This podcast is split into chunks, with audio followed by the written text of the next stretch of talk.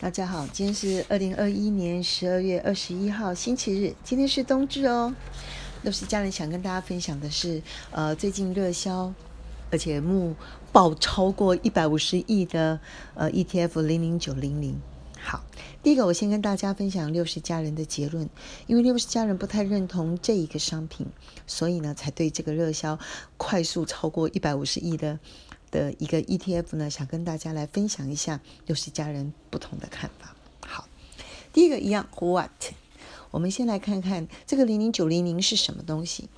它是富张富邦特选高股息三十 ETF。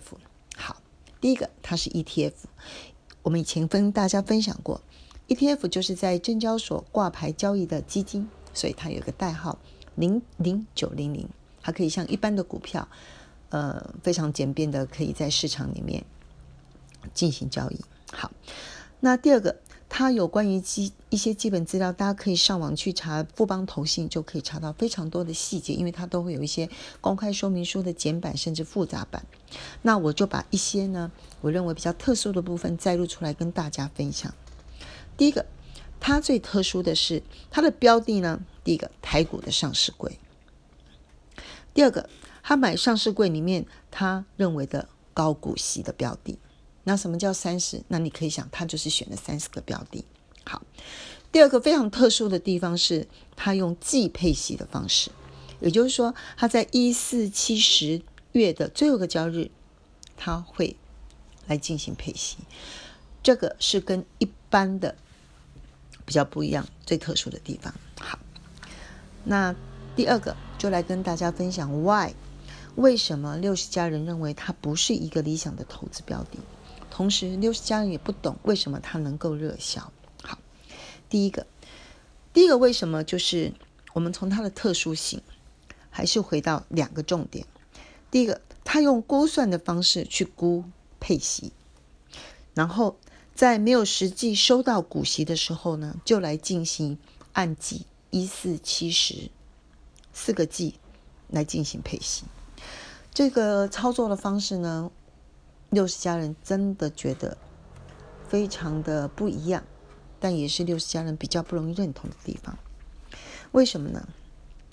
第一个，大家都知道，除息其实就是当天的收盘价或者是当天的净值，直接就要减掉除息，所以用实际上的来讲，其实就是除自己的钱。但是你除了以后呢，事实上你是要呃收到息的人是要克。呃，税就是股息要并到所得个人所得税里面去缴税，公司也是一样。那同时呢，如果你超过了一次给付两万块以上的话呢，那个人还要再缴健保的补充保费。那当然法人是不用的。所以呢，其实呢，嗯，他的在租税各方面的里面是没有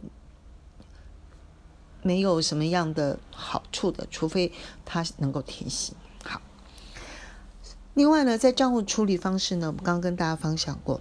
一个人来讲，他是出自己的息；以公司来讲呢，息会做成已实现的收入，但是净值的减少会变成未实现的损失。所以没办法理解这件事情为什么要做。我为什么会这样子说呢？因为我们回到我们投资股票的目的是什么？好，呃，如果大家。还是属于当然积极的人，他是不会买 ETF 的。我讲的是一般的所谓的比较保守，或者是大家认为比较不想费心的人。呃，大家同呃，我跟大家分享过，我目前为止认为，不管是退休族也好，或者是比较保守稳健的中产阶级也好，或者是一些所谓的呃专业人士也好，甚至是一些初次投入投入市场的人来讲。呃，六十家人都建议过两种最简单的投资方法。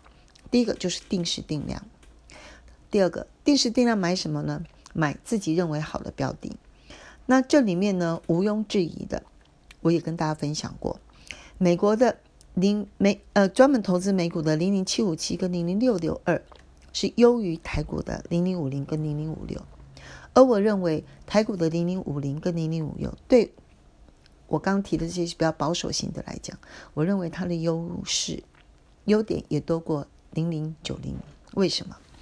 第一个，投资股票呢要看几个东西，第一个，产业的成长性。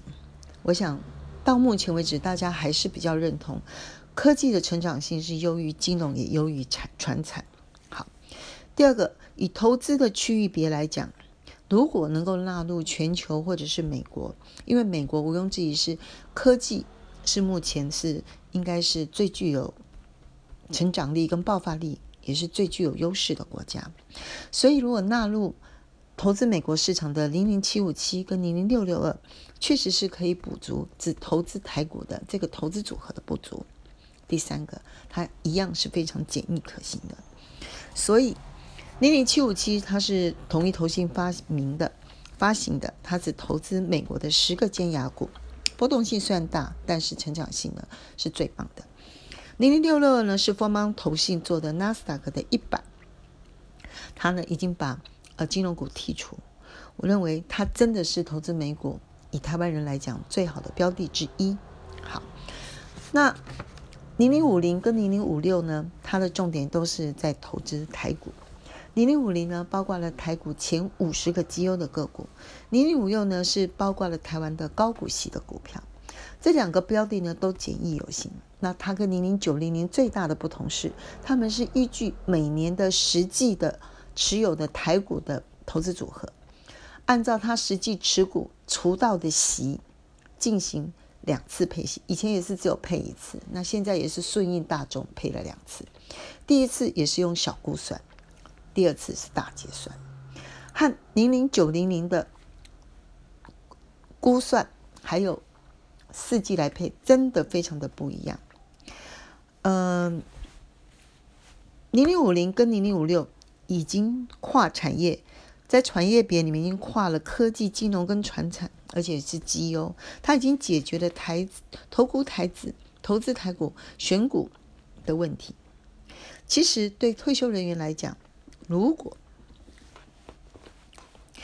呃，如果呃，应该这样讲，对退休人员财务规划的问题，应该调整为用年度来计算。如果在这中间有突发的状况需要用钱的话，其实就直接卖出一部分的零零五零或零零五六，就可以解决临时需要资金的这个问题，不需要用零零九零零这样子的估算按季去练习。好，以上跟大家分享到这里。